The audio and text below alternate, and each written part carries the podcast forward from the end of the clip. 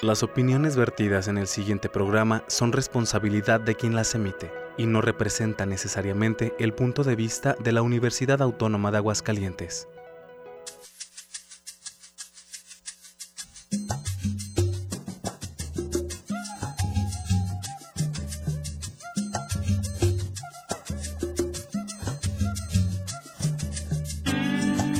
Algo que decir. Un programa de lja.mx para Radio Universidad, con Tania Magallanes y Edilberto Aldán. ¿Qué tal amigos? Muy buenas noches. Gracias a Checo Pacheco en los controles, a Radio UA por el hospedaje, a los amigos de Facebook que se unen a la transmisión, a 94.5, Tania Magallanes, jefa de información de la jornada de LJ.mx. Hola, ¿qué tal? Muy buenas noches, gracias Checo. Buenas noches. Yo soy Edilberto Aldán. Eh, hoy es 5 de marzo, si no me equivoco, 6, 6 de marzo.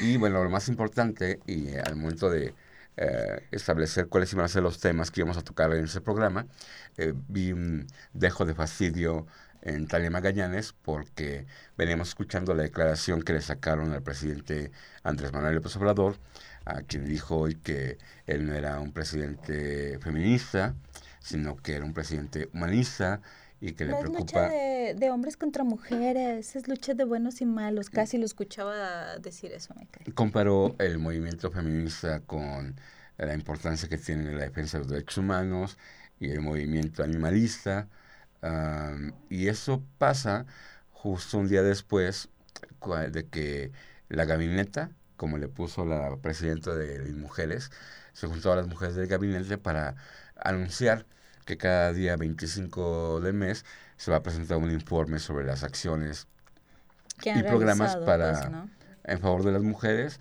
y contra la violencia de género. Contra la violencia de género. Sí, que en esa, eh, eh, de verdad que en esto de cerrar filas con el presidente precisamente porque le ha llovido desde eh, muchos sectores, obviamente. En este específico, el movimiento feminista pues también no se ha visto muy contenta con las acciones, los pronunciamientos, las omisiones que ha tenido López Obrador.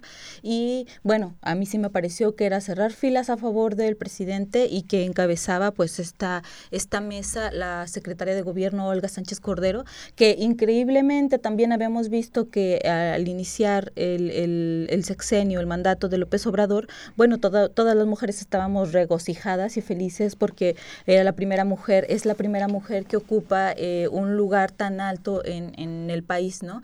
En, en, cuanto a, poder también.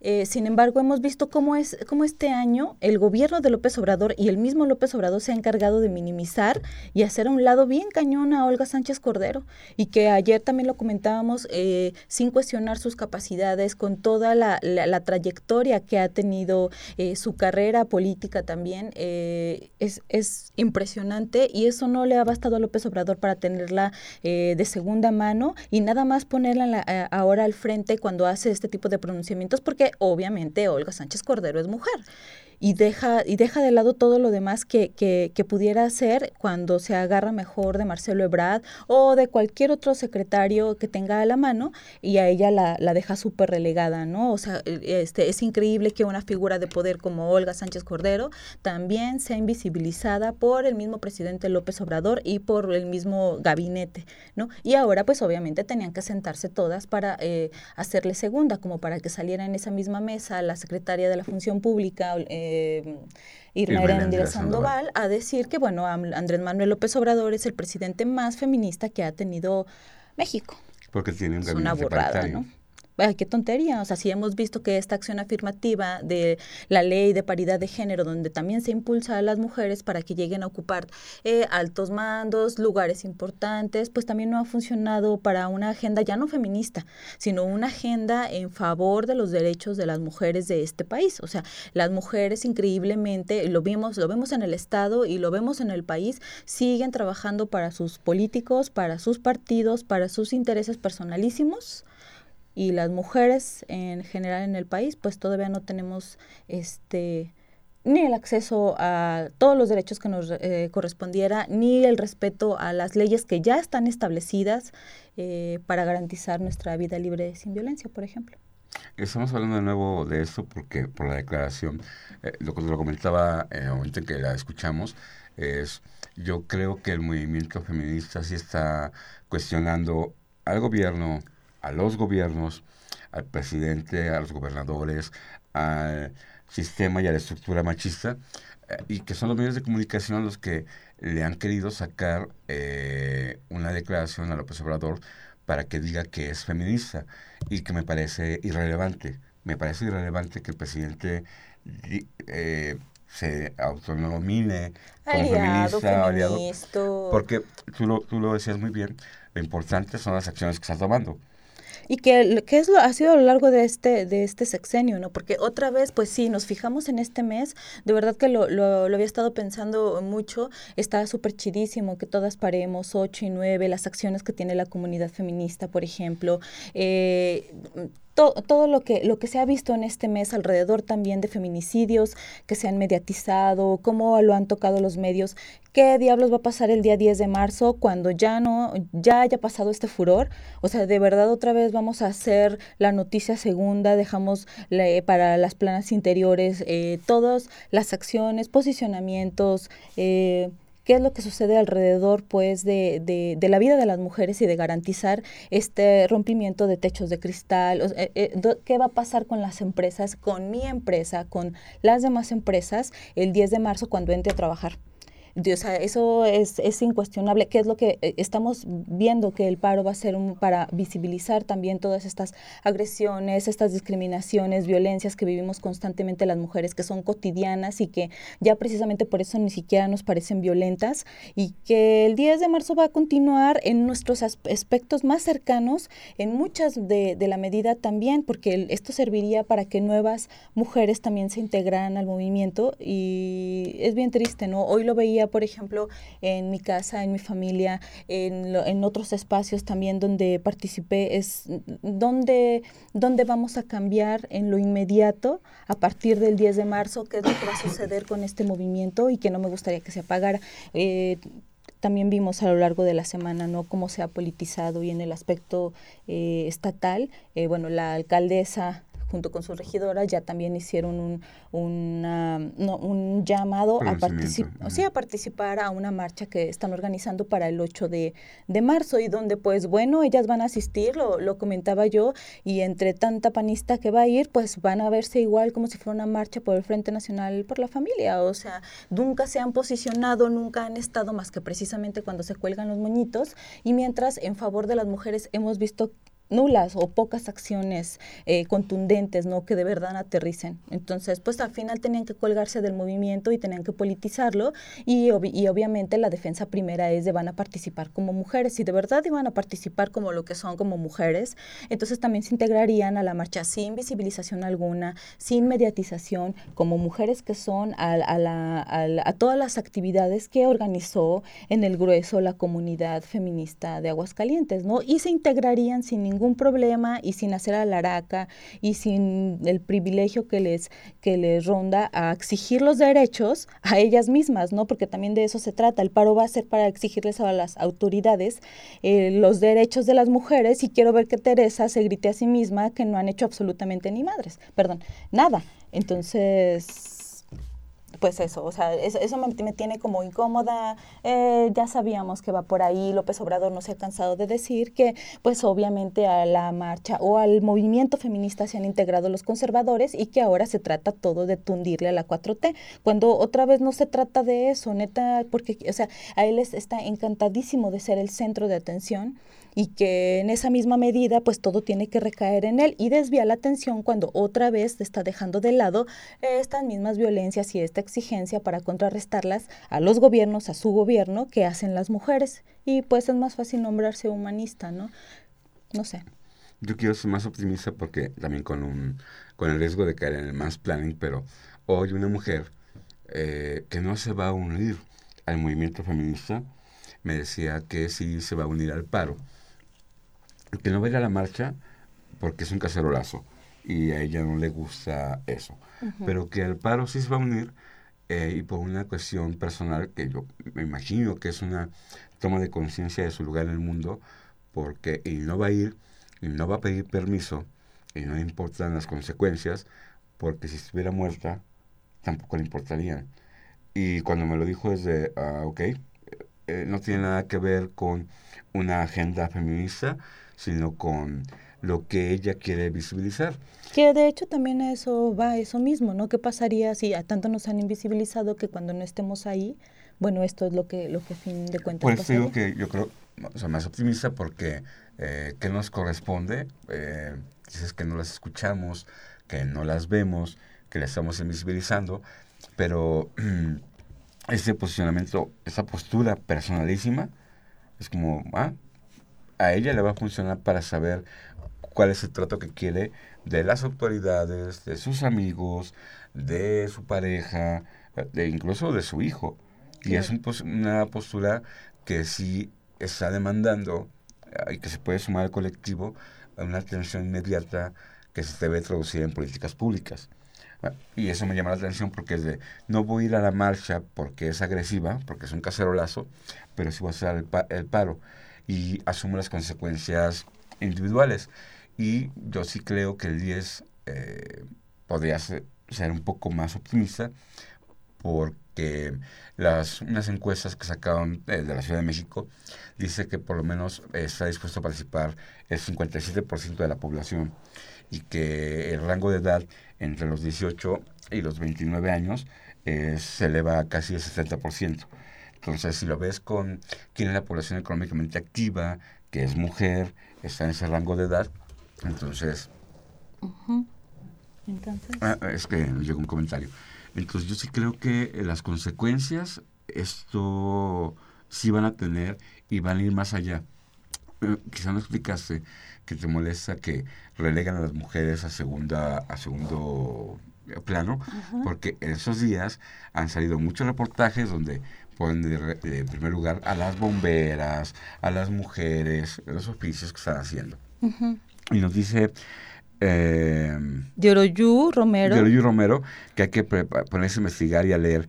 Y el presidente en esta ocasión tiene razón todo relacionado con las feministas tienes trasfondo político. Bueno, eres un imbécil. Eres un ridículo de veras. Por favor, espero tus comentarios ahí. Esto no tiene nada que ver con el presidente. O sea, por Dios, la lucha feminista tiene muchísimo, muchísimo tiempo en un montón de ámbitos y que no ni siquiera aterriza precisamente en lo político y eso forma parte de las exigencias. Entonces, espero ahí eh, los otros comentarios y bueno, no sé también por qué le damos voz a este tipo de personajes. Pero en este... Es que justo es eso. Eh, em, em, por eso me llama la atención que los medios son los que le quieran sacar una declaración al presidente del observador de que es o no es feminista. Y bueno, él enseña que no rebuzna porque camina en dos pies. Eh, pero es que no es relevante. Y yo sí creo que... No, no, no, pero es que no es relevante, es exigirle también, o sea, es eh, en la misma medida, yo por eso digo que no se trata solamente de, de, si se posiciona o no como aliado o como feminista, pero alrededor de, se, se ve, es súper evidente todo el desprecio que tiene a, a, este movimiento, tanto como para decir el lunes que a fin de cuentas era el día que empezaba su, su sorteo no sorteo del avión no avión, con todo lo que implica la rifa no rifa, ¿no? Entonces, es al final recular y decir, ah, como yo no tenía presente que el lunes empezaba, bueno, empezamos después, ¿no? A, fin de cuentas, es las prioridades. Hoy veo un video ahí también para que lo, pueda ver y que se, se informe, por favor, cómo el López Obrador está en San Luis Potosí y una mujer con una pancarta le está gritando que necesita que la atienda. Su hijo desapareció. O sea, en este país que tiene desaparecidos, sí, obviamente la violencia en este país está exacerbada. La, de la violencia que estamos hablando las mujeres, o sea, no solamente es ese tipo de violencia que estamos viviendo en, el ámbito de inseguridad, o sea, es una violencia cotidiana y que al final aterriza nuestros cuerpos en feminicidios. Precisamente esas son las causales que necesitamos visibilizar. ¿Cómo es que al final somos agredidas de esa manera? Y hoy esta mujer está con la pancarta gritándole desesperada, angustiadísima, que necesita que la atienda porque su hijo desapareció. Y López Obrador no deja de hablar de sí mismo y contar su historia y es de, de verdad que después precio hacia, hacia la población cuando él es el primero que dice que ha atravesado y recorrido miles y miles de kilómetros y por supuesto que lo hemos visto y eso no le ha importado absolutamente nada, ¿no? Porque precisamente recorrer tantos municipios y tantos, en lugar de recoger las historias de las personas, hombres y mujeres que viven en ellos, lo único que le ha servido es para encauzarse políticamente, ¿no? Es el, el político de a pie, lo ha sabido hacer el tipo y ya, De ahí más no tiene absolutamente ninguna estrategia, o sea, eh, dejando a un lado por el momento lo de las mujeres, ¿qué estrategia tiene concreta López Obrador en materia de inseguridad? O sea, si ni siquiera con esa ha podido empezar, ¿En qué lugar también nos deja a las mujeres cuando vemos que no somos referencias? No es que yo le quiera exigir, obviamente, a López Obrador que se manifieste eh, feminista. O sea, es una tontería increíble. Es el mismo reclamo que le hago a Irma Erendira Sandoval. No puedes decir eso de él. Se vería, en ese sentido, soy mucho más optimista porque eh, eh, pasa a segundo plano la agenda política eh, de comunicación del presidente López Obrador y se pone de relevancia que lo que tenemos que reconocer es las distintas violencias. Hoy tú dijiste muy bien el argumento del cardenal oh, Sandoval por Dios. Eh, que era no se junten a, ese, a esa marcha y ese paro porque lo convocan las abortistas. Es no entender nada, es visibilizar la violencia de género entonces, sí creo que se van acumulando los temas, sí creo que puede pasar muchísimo más. Eh, la verdad me parece a mí irrelevante si el movimiento como tal, el movimiento feminista crece y alguien lo, encabeza. Lo que, lo que yo creo que, es, que está pasando y que está por encima de lo ideológico, de lo político y de una agenda, por ejemplo, para la defensa de los derechos de las mujeres, es esta visibilización de la causa y que se tiene que atender. Esta visibilización del problema. O sea, cuando nosotros empecemos a reconocer que es absurdo un argumento como el del cardenal porque decir que matan más hombres o que es absurdo eh, poner, eh, disminuir los feminicidios porque el problema real es la impunidad y no reconocer que hay violencia de género, que hay, que se les mata, que se les agrede, que se les invisibiliza, entonces, eso puede ir sumando a cualquier movimiento que tú quieras, a la izquierda, de derecha, al movimiento feminista, a la comunidad feminista, a alguien organizado. Pero como país, yo sí creo que es lo que tenemos que aprender y que es lo más importante, que es lo que estamos viendo. Incluso la indiferencia ya no creo, no, creo que se, que se pueda dar. Es, si ustedes van a parar el 9, por el motivo que sea, nosotros los hombres aunque no queramos, lo vamos a ver, lo vamos a resentir. Y cuando digo nosotros los hombres, creo que también la estructura de poder, en los poderes económicos, es de, suena horrible, pero es de, son una, un buen porcentaje del Producto Interno Bruto, de las actividades de las consumidoras. si, va a haber, si va a haber un golpe económico, eh, suena que culpemos a las mujeres, no, eso pasaría, eso está pasando todo el tiempo. Entonces, sí creo que algo vamos a aprender. Y eso en masa, obviamente. Bueno, sí, hablan de números, de porcentaje, de Producto Interno Bruto, y cuando otra vez aterrizamos en las historias de las mujeres que han sido asesinadas, o sea, que son víctimas de feminicidio, nos damos cuenta que no solamente esas mujeres han sido víctimas, sus familias también, toda una comunidad, toda una ciudad puede trastornarse por el feminicidio de una mujer. O sea, hemos dejado a un lado qué es lo que sucede con los hijos de las mujeres que, que, que han muerto eh, en manos de sus parejas, por ejemplo,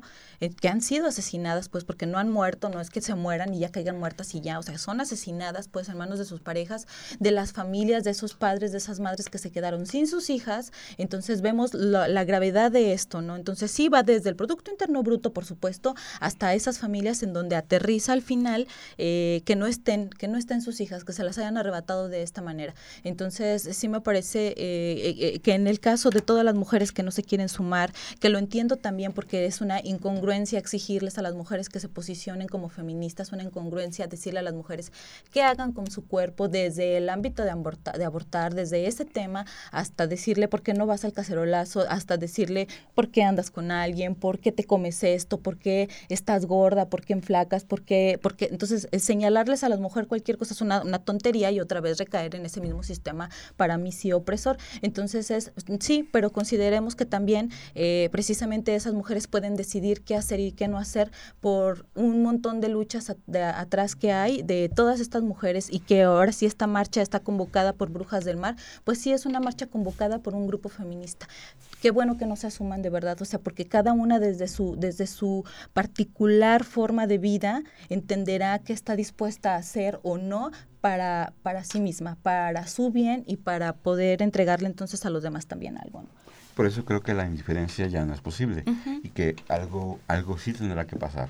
No, no, se puedes quedar eh, indiferente, no te puedes quedar quieto, callado, después del 9 de marzo. Y yo sí eh, quiero decir algo con eso. No podemos, no puede haber indiferencia, pero también no se vale que estos políticos inútiles se cuelguen y que en el caso del Congreso del Estado ayer lo veíamos, hacen sus pinchurrientos posicionamientos, obviamente colgándose del tema de la perspectiva de género, de la paridad de género, porque este Congreso es de la paridad de género, ellos así se nombraron, ¿no? Entonces, en sus filas todas estas mujeres, que no son las únicas, pero en el caso de las mujeres que no pueden posicionarse por acciones contundentes, no pueden promover a, eh, políticas públicas, no pueden ser firmes porque todavía están defendiendo los intereses de sus partidos y de ellas mismas, ya lo dije, se cuelguen de esta situación. Entonces van a participar ellas en la marcha del domingo, van a hacer su meeting, ellas van a estar felices colgándose de, o sea, bola de hipócritas de verdad, y junto con ellas toda la bola de inútiles diputados que están ahí, que también se cuelgan de esto. ¿Cómo voy a tener a un Sergio Augusto del diputado, el diputado del Verde, cinco veces plurinominal, este, posicionándose en favor de, las mujeres, o sea, ridículos de verdad. Entonces, sí, es de, de, sí, ya no podemos ser indiferentes y tampoco deberíamos de permitir esto. Entonces van a ir Teresa Jiménez, Zaira Rosales, Itlali Rodríguez, Juanis Martínez, Paloma Mezquita. Paloma Mezquita, fiel defensora eh, de, eh, ay, ¿cómo decirlo? Porque, o sea, entre comillas ya ni siquiera es válido, o sea, pro vida o sea, en contra, esta mujer aguerrida, sí, en contra de los derechos de las mujeres, o sea, de verdad, revictimizadora, con su discurso de odio, por supuesto que tenía que decir que como mujer va a ir a la marcha, o sea, de veras bola de ridículas, junto con sus compañeros diputados también. Y yo creo que así se vence la indiferencia. Valdría la pena entonces decirles a quienes nos escuchan qué actividades va a haber que hayan eh, organizado la sociedad civil o la comunidad feminista. ¿Qué, es sociedad civil? ¿no? O sea, incluso yo no, yo no, yo puedo compartir eh, puntos con la comunidad feminista, pero yo no soy, yo no participo más, ¿no? Hoy empezaron con una carrera atlética, el día de ayer, el día de mañana, perdón, va a haber una, una cadena feminista y un cacerolazo, entonces están las mujeres que quieran incluirse eh, invitadas a la Excedra a las 10 de la, de la noche este, donde bueno, habrá también algunas actividades y eh, las invitan a vestirse de negro y morado y portar el distintivo verde, bueno, las que estén eh, a favor de la no criminalización de las mujeres cuando deciden de su, por su cuerpo y el 8 y el 9 a parar, a encontrarse ellas mismas, a pensar, a ver eh, cómo están viviendo este momento también, que sí me parece en México en este auge este particular con el movimiento al menos. Y, y se pregunto a ti, porque así te creo, ¿qué, ¿qué tenemos que hacer nosotros? Escuchar, Edilberto. Yo sí creo de verdad que los hombres sí tienen que escuchar y de verdad repensarse, porque no basta nada más eh, eh, pensarse y empaparse de lecturas. Y veo a un montón también de columnistas que pueden hablar y hablar y hablar del tema y, posicionarse como aliados. Y la neta ni siquiera deberían de tener ahí esa, esa forma de, de, de dar voz. Háblense entre ustedes. O sea, no veo ninguna otra forma en que también evolucione, porque si estamos en esta misma sociedad donde me los voy a encontrar todo, todo el tiempo, va a ser muy difícil, si lo digo, que a mí me escuchen. Entonces, si entre ustedes que se creen iguales, que son iguales, y nosotros todavía no estamos en esa igualdad con ustedes, háblense entre ustedes, o sea, los que ya tienen más, más eh, conciencia pues de lo que está sucediendo y de sus, de sus acciones, de las que ya pasaron, de las nuevas, eso es lo que yo creo que pueden hacer. Escuchar hablar, pero hablar eh, evitando el protagonismo, ¿cómo, ¿cómo lo haces? Pues es que es entre ustedes, entre pares, ¿no? En el caso de género, en ese en ese caso en específico. Y obviamente reformular también que dentro de lo que pueden, eh, no solamente es matizar, o, ya lo señalábamos muy, muy claro, no solamente es este hacer eh, simulaciones en el caso de los, de los empleadores, o sea, de verdad que les están ofreciendo a sus empleadas mujeres, porque ya lo he dicho, el movimiento feminista para mí no solamente aterriza en el cuerpo de las mujeres, va, va a llegar también a sus cuerpos, y entonces eso significa que todos tendremos mejores condiciones laborales. En el caso ahora que es un paro que es netamente laboral, eh, eh, por así decirlo, eh, los empleadores que están haciendo para que de verdad sus empleadas y empleados estén en condiciones de igualdad, que están, que están ofreciéndonos pues también, ¿no? Pues yo creo que esa quedó contestado el, mensaje que nos mandaron por Facebook Live, que es tontería porque no se trata de verdad, no se trata de López Obrador, no se trata de política, no se trata de izquierda ni de derecha. yo por eso creo que puedo ser un poquito más optimista y ojalá eh, entendamos nosotros que nos toca escuchar y que podamos trascender la parte de hablarlo con los nuestros. Cuando lo eh, hablemos con nosotros, entre nosotros, hombres y mujeres, creo que ahí ya tendremos ganado, pero es todavía muy difícil, yo creo. Todavía es muy difícil cuando no nos estamos pensando también como como para llevar este diálogo. Hay un montón de cortes, de, lo entiendo, desde el lado del feminismo que no quiere integrarlos y desde el lado de los hombres donde constantemente se sienten agredidos también por esta, este separatismo, ¿no? Entonces va a ser muy complicado. No les queda ahorita más que empezar a escucharse también. Y ya, ya nos sentaremos a hablar. Entonces, digo, si todavía le reclaman a Marta Lamas porque haga eh, nada más este mesas feministas de vatos, bueno, quiere decir que nosotros tampoco los estamos escuchando, ¿no? Cuando los escuchemos pudieran empezar ustedes a hablarse entre pares para poder hablar entonces ya todos juntos. Bueno, pues esa es la invitación. Muchísimas gracias a Checo Bacheco, a Radio UA por el hospedaje. También Magallanes, en verdad, muchísimas gracias, aprendo muchísimo. A quienes nos siguen, mm, muy buen viernes y agárrense, porque va a estar Hagamos paro, chavas. Va a estar muy fuerte. Muy buenas, noches. Gracias, a todos. Checo. Buen viernes. vamos